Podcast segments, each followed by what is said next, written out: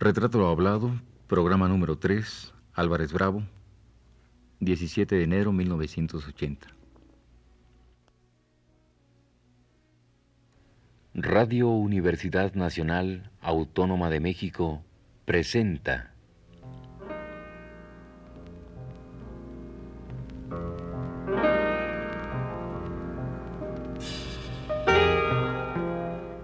Retrato hablado.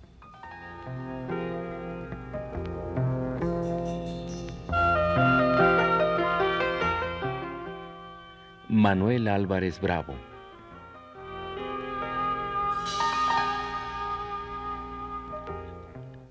Un reportaje a cargo de Elvira García.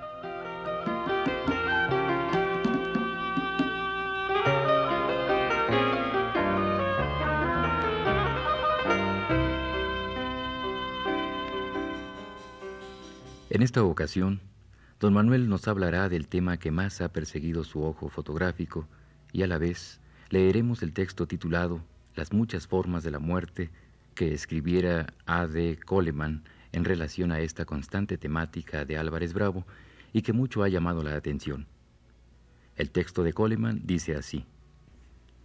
La omnipresencia de la muerte vive en las 66 obras de Manuel Álvarez Bravo que se exhiben en el Museo de Arte Moderno pero ella no provoca la indignación del fotógrafo.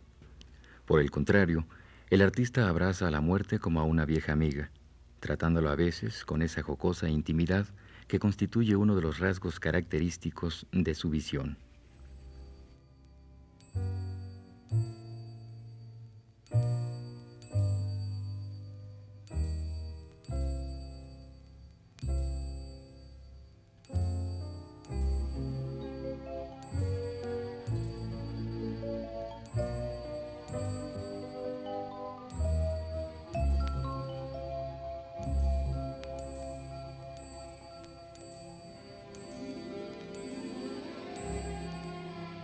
Tengo entendido que usted, después de la relación que establece con los pintores, con Rivera, eh, ¿usted se enferma un tiempo? ¿Sufre una enfermedad? en el año de 1931, creo. En el año de 1931, este, em, eh, sufrí una enfermedad gravemente. ¿De qué se trataba la enfermedad? Este, pues no una, creo que una pulmonía fulminante, algo por el estilo. Entonces, em, los artistas se portaron extraordinariamente bien. En esa época, eh, Tamayo y yo teníamos una, una amistad cotidiana. Y em, claro, yo estaba eh, falto de recursos y pues aparecía, Tamayo vendía en aquella época sus cuadros en 30, 40 pesos, ¿verdad? Y em, eventualmente aparecía un billete ahí de, de 20, de 50 pesos que Tamayo había dejado. Qué bonito mm, detalle. sí. Claro. Usted en ese tiempo ya tenía un hijo. Sí, Manuel, que es fotógrafo también. es fotógrafo, sí, es cierto. Bueno, en su primera exposición la hace usted en 1929. 1929, sí. Pero una exposición de conjunto. Colectiva. Colectiva. ¿En dónde fue la exposición? En Palacio de Bellas Artes. ¿Cómo enriquece la relación que establece usted con los pintores? Directamente Tamayo, Rivera, Orozco. ¿Cómo le enriquecen a usted su concepción de la fotografía, su concepción de la estética fotográfica? Pues eh, fue eh, la ruptura con, eh, con, con, el trabajo de burocrático burocrático, naturalmente implicaba una nueva, una nueva vida, una forma nueva, absolutamente nueva de vida. Ya mis amigos ya no eran los compañeros de trabajo, sino que eran, sino que eran los pintores. Entonces eso naturalmente conformaba este una una vida, una vida absolutamente nueva que claro, em, el, producto de, cualquier persona que se dedica a cualquier cosa está eh, definida, está guiada, está em, por el ambiente que vive, por las influencias eh, cercanas que está, de manera que eso conformó, este, pues no sé si, un, si una vida nueva, un renacimiento o algo, algo por el estilo. De alguna manera el fotografiar murales de Orozco y de Rivera enriqueció su concepción plástica de la foto y le enseñó a ver, diga. Sí, sí, sí. La influencia de Picasso era una influencia, por decirlo así, abstracta. En cambio, esta era ya una influencia viva, una influencia, una influencia viva. Y em, en, la, en, la, pintura mural había eh, algo realmente importante porque al reproducir las, las pinturas, los, eh, los pintores deseaban eh, tener detalles de aquella, de aquella pintura. Entonces esos detalles los tenía yo que escoger. Entonces me enseñaban a ver la pintura y me enseñaban a ver las diferentes formas de composición. La forma de, de Diego Rivera, la forma de Orozco, que eran completamente, eran, para mí eran los polos, eran los, los grandes maestros. La, eh, la relación con Tamayo, que era cotidiana, él, estaba pintando yo estaba en una silla junto de él, él estaba pintando. De manera que era, era otra forma, era la amistad, era la, era la influencia este, emotiva, directa, de vida diaria, cotidiana. La otra no, era de maestros. Entonces, em, hubo em, en eh, Clemente Orozco me sucedió que alguna vez al hacerle las, las fotografías de uno de los murales, eh, no le gustaron porque estaba yo haciendo, según él, estaba yo haciendo cuadritos que no le hiciera yo cuadritos. Él era un hombre muy difícil, además. Sí, eh, sí muy difícil, pero al mismo tiempo tan bondadoso. Este, em, y entonces eso me hizo este, comprender el dinamismo de el, dinamismo de él. Claro. ¿Mm? Usted decía también alguna vez que pensó que la fotografía era un camino muy fácil y que realmente después se dio cuenta de que no era tan fácil. Sí esto de, uniéndolo un poco con el asunto de, de Orozco y de fotografiar murales, supongo que, que lo puso realmente a, a pensar cuál era realmente la función de la fotografía. Eh, no, no, no. ¿Y cómo no, podría no, serla? No, no, yo creo que no. Em, eran, eh, eran dos cosas. Eh, siempre he trabajado una forma de, de, dualidad en mi trabajo, en mi vida. Entonces, eh, era diferente los problemas que yo tenía, aunque influenciados naturalmente, pero eran diferentes los problemas que tenía yo con la fotografía este, mía que aquellos para los pintores. Una cosa era interpretar una, una, una pintura, un detalle de una pintura, y otra cosa completamente diferente era enfrentarme con la cámara a una, eh, a una realidad. Sí. Era, la independencia que tenía yo de los pintores, recibiendo su influencia, una, al mismo tiempo una independencia. Si le dejaban que usted eligiera. No, este, bueno, en cuanto a los detalles, los detalles sí, pero no puede, no podía considerarse eh, como, como creación. La creación existía en el momento en que, en que se, en, términos generales, creo que la creación existe en el momento del choque del fotógrafo con cualquier aspecto de la realidad de la vida.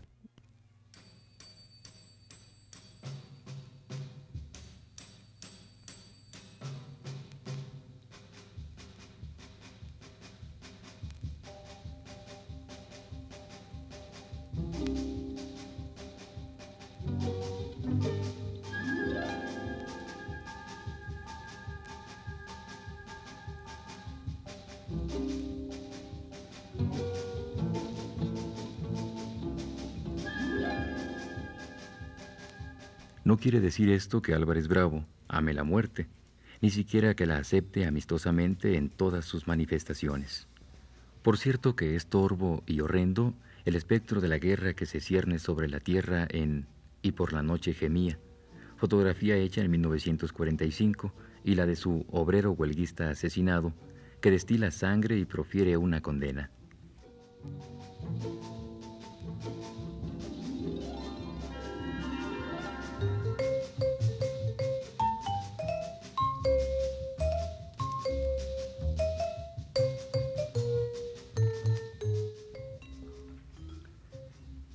Sin embargo, aún su ira ante una muerte tan concreta como la del obrero asesinado, en la imagen antedicha, está morigerada por un fatalismo benigno que constituye, en esencia, el reconocimiento de la inexorabilidad de la muerte.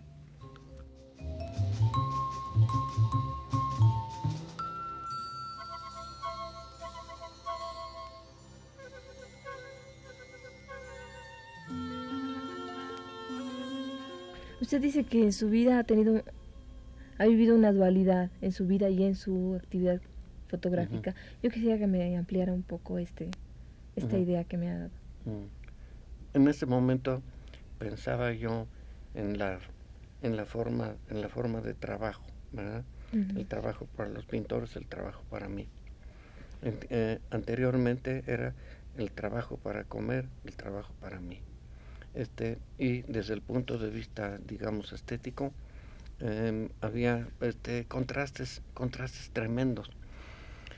Porque em, mientras hacía yo, por ejemplo, aquellos ensayos en catedral, después, este, al confrontarme con otra forma de la realidad que, es la vida cotidiana, entonces, em, pues, em, hacía yo cosas este, realmente muy, muy pintorescas. Por ejemplo, en Oaxaca en el año 1925 o 26 tuve el primer premio de fotografía hubo una, una, feria regional este, en la que hubo un concurso de, fotografía. Entonces este, tuve el primer premio con una fotografía que había yo hecho en Chapultepec, este, de unos novios que remaban en primer término cayendo este, ramas de un árbol.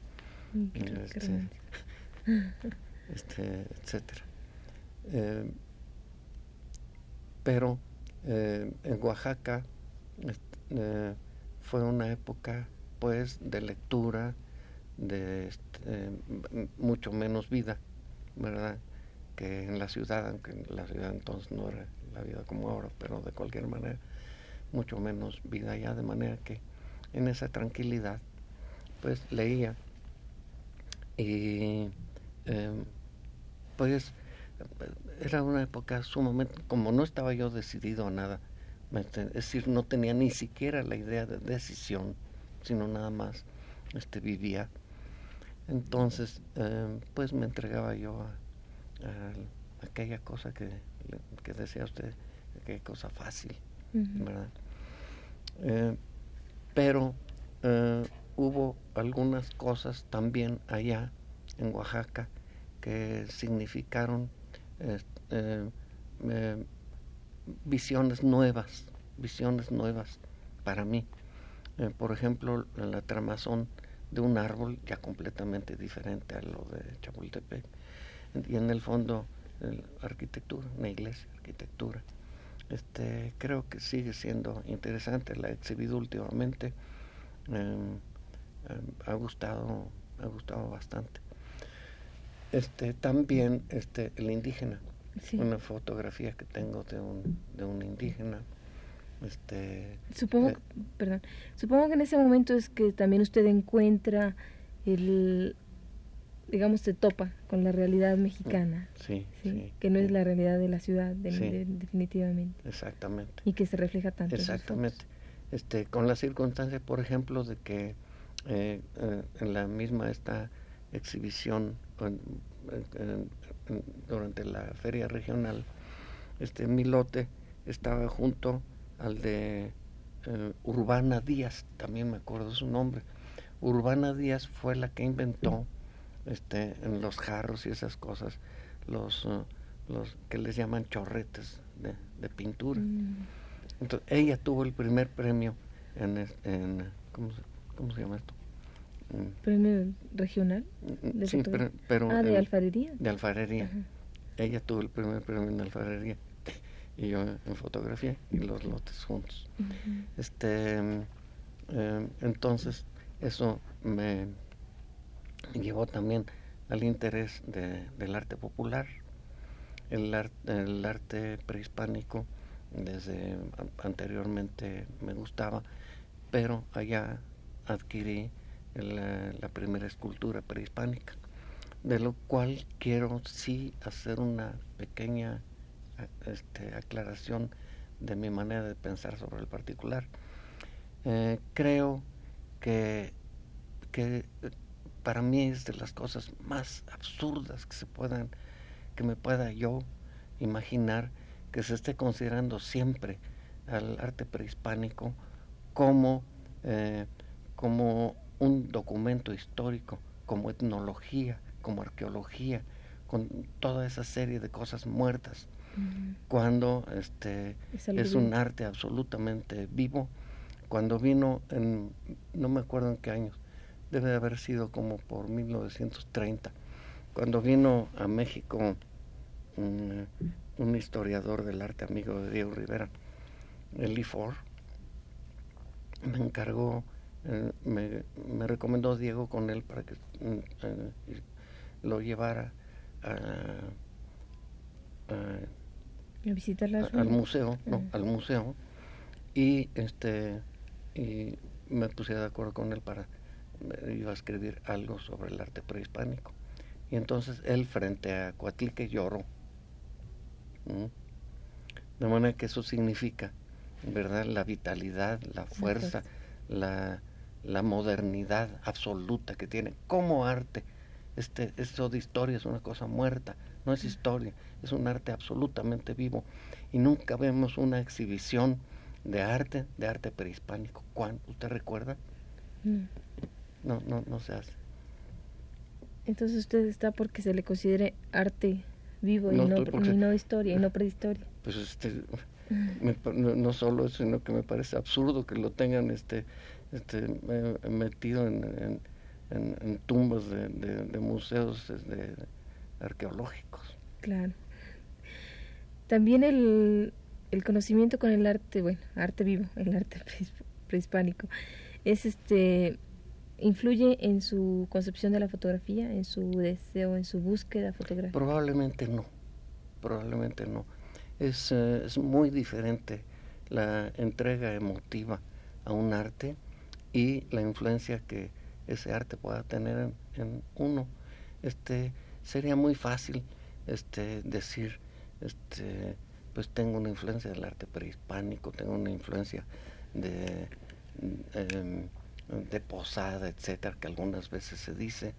No, em, si hay alguna influencia, quizá no, quizá no, no, quizá no sea de forma. Por ejemplo, este, el sentido de la muerte, que se habla en mis fotografías del sentido de la muerte, pues puede venir de justamente de, de Coatlicue, de Posada, etcétera, pero este es una dimensión absolutamente, absolutamente diferente. Sería un abuso de mi parte aceptar, este, aceptar esa influencia. Claro eh, digo formal. Formal, claro. Sí puede ser una influencia mm. inconsciente. Mm, sí, emotiva, emotiva, que produjera ese interés, este, ese, ese no interés, esa inclinación hacia eh, ese sentido mexicano de la muerte. Claro.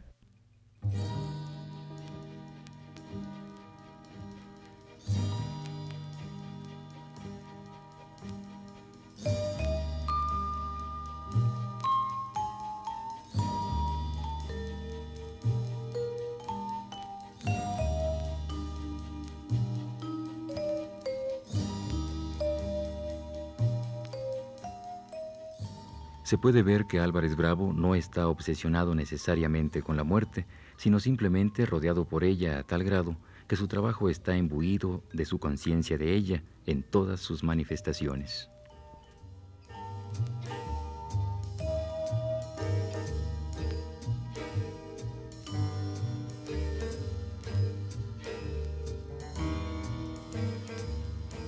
La muerte se le aparece en múltiples formas al artista. Una calavera de azúcar que ostenta la palabra amor en la frente, siguiendo una festiva costumbre mexicana. Una cabeza y una mano momificadas, tumbas y mausoleos. Aún en ausencia de tales símbolos, la muerte continúa cercana ya sea en los profundos negros de muchas de sus imágenes o en detalles tales como el del vestido que descansa sobre una silla en Retrato de un ausente.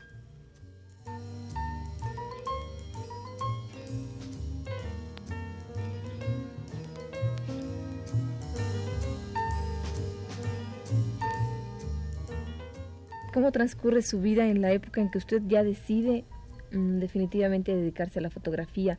Es decir, usted ya se dedica únicamente a hacer fotografía de murales y, establece su relación con pintores ya abandona otra posibilidad de trabajo burocrático y todo esto?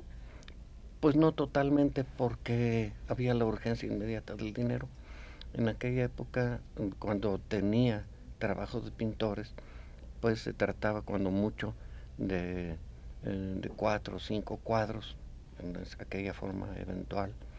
Este, me pagaban cinco pesos por cada, por cada negativo y dos copias y después cuando necesitaban alguna copia extra, 50 centavos.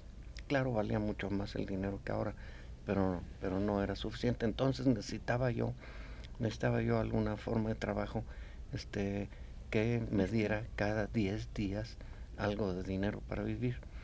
Entonces em, em, tuve, eh, trabajé en la Secretaría de Educación em, tuve un nombramiento de profesor de dibujo eh, porque no había en el presupuesto eh, para fotógrafo. Entonces fui cesado porque no daba yo las clases de dibujo. Em, hubo así mm, varias alternativas, pero siempre buscando el trabajo este, que me diera algún dinero con cierta seguridad.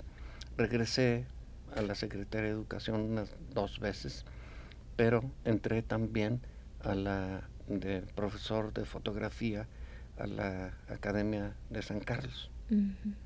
¿Esto fue por los años 30? Una etapa interesante en la Secretaría de Educación fue el nombramiento que tuve en publicaciones.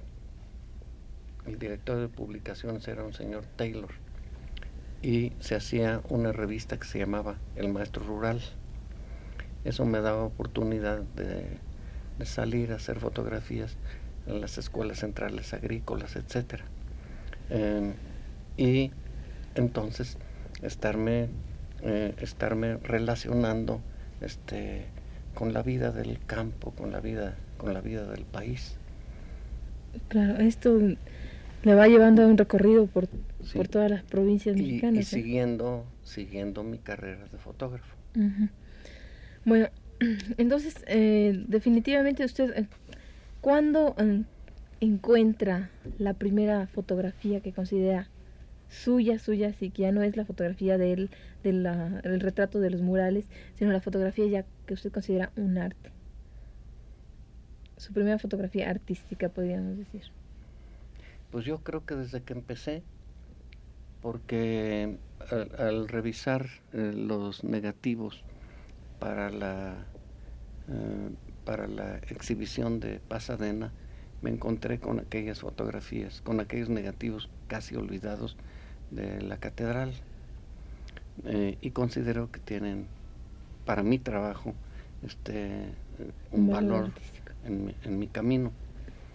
Em, de manera que yo creo que ahí empieza.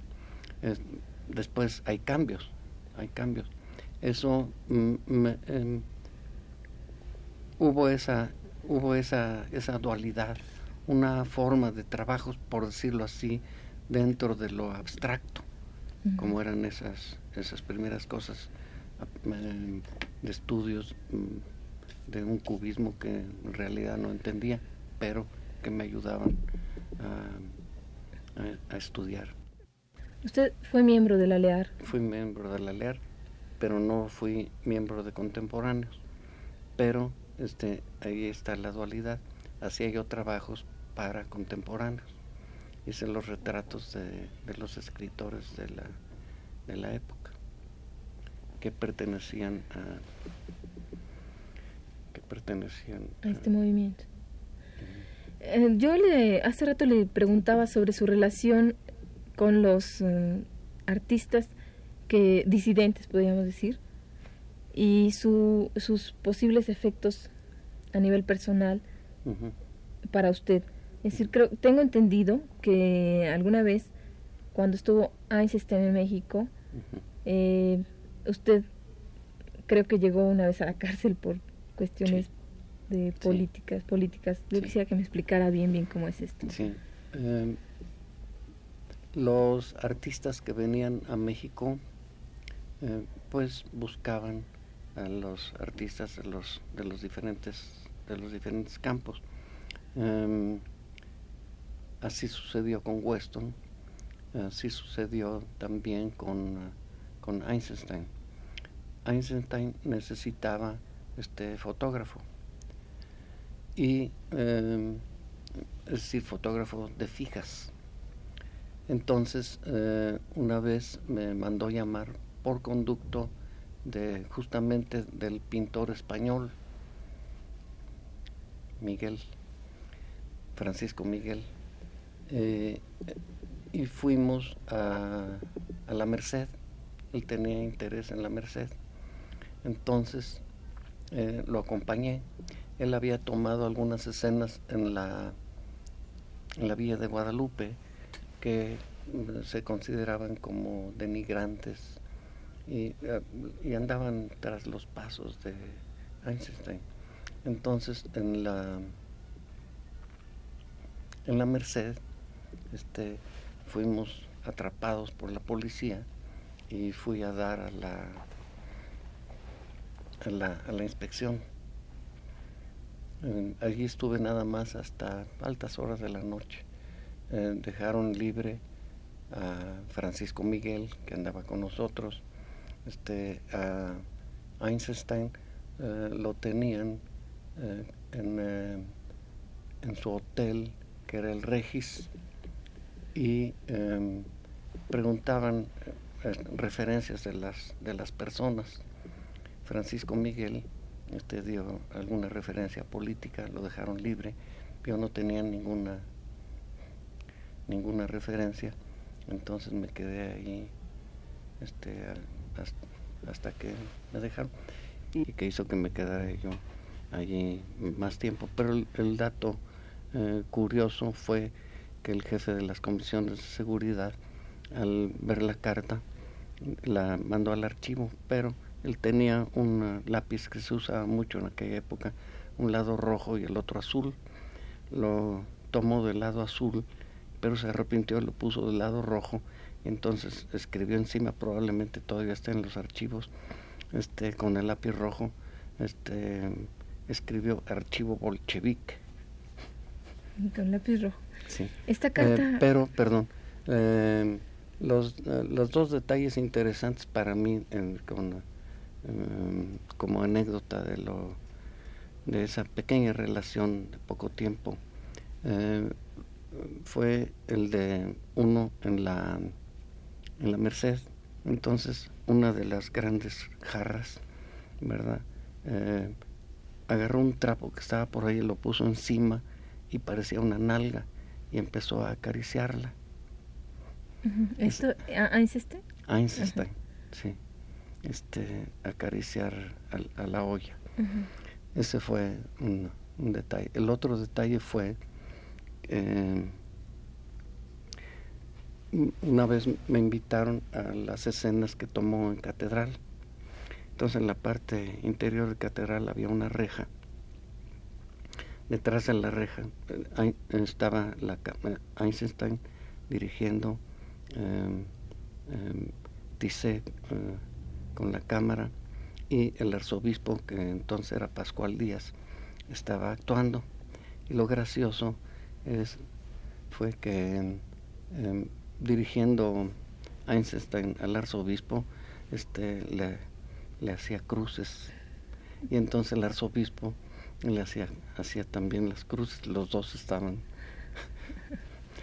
y eh, tomé una tomé de eso una fotografía que me pidieron en una revista y perdí aquel negativo. Tengo todavía uno en donde los niños están detrás de la reja.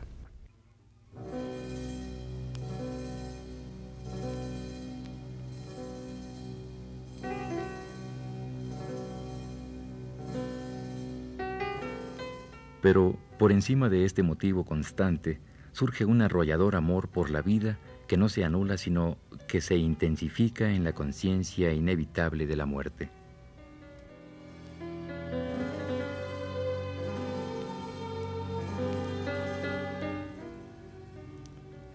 Esta fue la tercera parte de la entrevista con Manuel Álvarez Bravo. Le invitamos a escuchar la cuarta el próximo jueves a las 10 de la noche.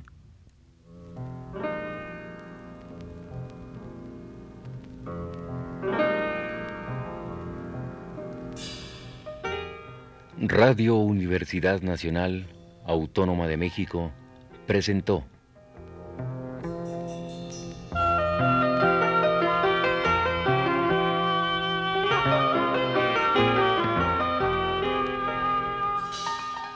Retrato hablado.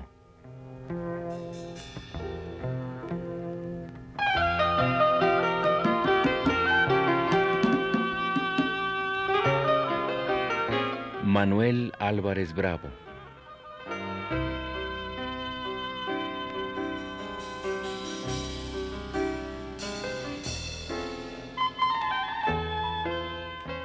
Un reportaje a cargo de Elvira García.